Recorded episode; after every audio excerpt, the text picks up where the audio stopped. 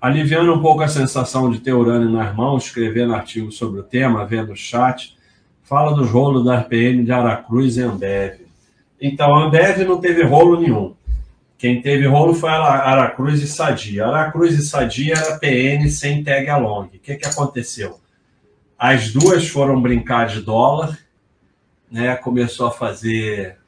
Em vez de. Você vê uma empresa como Sadia, em vez de fazer presunto, ela foi fazer rolo com dólar, ficar fazendo operação com dólar. E aí quebrou.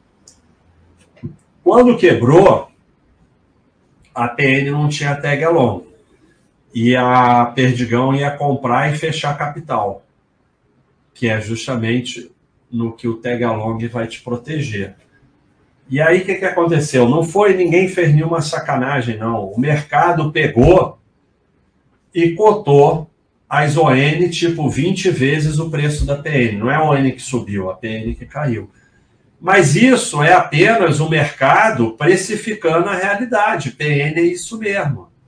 Então, não aconteceu nenhuma sacanagem, nem nada, não. É, se você tem uma PN, você não tem absolutamente nada. Você não é sócio, é um financiador. Então, às vezes, o pessoal fala assim: tem, é, tem empresas que fizeram o seguinte, acabaram com as PNs e para cada PN ganhou uma ON. Aí o pessoal fica revoltado porque a PN estava 45 e a ON estava 38. Porra, você tinha um lixo que não valia nada e está recebendo ON e ainda reclama. Então, assim, o mercado apenas precificou a realidade. A, a, a, acontece especulação em cima da PN e ela mantém um preço de mercado porque baseado nas operações que vão acontecendo e porque muitas empresas, especialmente naquela época, só tinha liquidez na PN. Era uma outra época. Né? Então, mas quando acontece um evento em que a PN vai ser pago ao PN pela empresa o que ela vale, ou seja, praticamente nada, o mercado precifica isso. E a PN passou a valer 20 vezes menos que a ON, porque a ON, a Perdigão não podia fazer nada, ela tinha que dar 80% ou 100%, de acordo com o tag along, do que ia ser dado para os majoritários pela empresa. Mas a PN ela faz o que ela quiser. E aí o mercado foi lá e precificou isso. A Ambev não aconteceu nada. A Ambev aconteceu isso que eu falei. Houve uma relação e tem até uma, uma, uma imagem famosa que a gente bota aqui no, Nenhuma crítica ao negócio foi mais sentida por Jorge Paul Lehmann do que a reportagem publicada pela revista britânica The Economist, poucas semanas depois.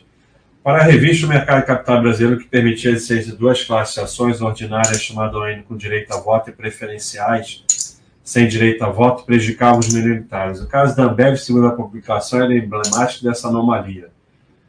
Como manda a lei SA, o legal é o que ele fala Poucas vezes viu o Jorge tão bravo como uma reportagem, revela uma pessoa próxima empresário. Para ele, a queixa dos minoritários não fazia qualquer sentido. Ao escolher as preferenciais, os acionistas sabiam das limitações desses papéis. É como comprar um Fiat e achar que tem direito a uma ferragem na garagem. E se não sabia, pior ainda, porque você tem que saber no que você está se metendo. Então, é, não houve nenhuma sacanagem na Ambev. Na verdade, não houve sacanagem em nada é, você, você recebe o que você tem.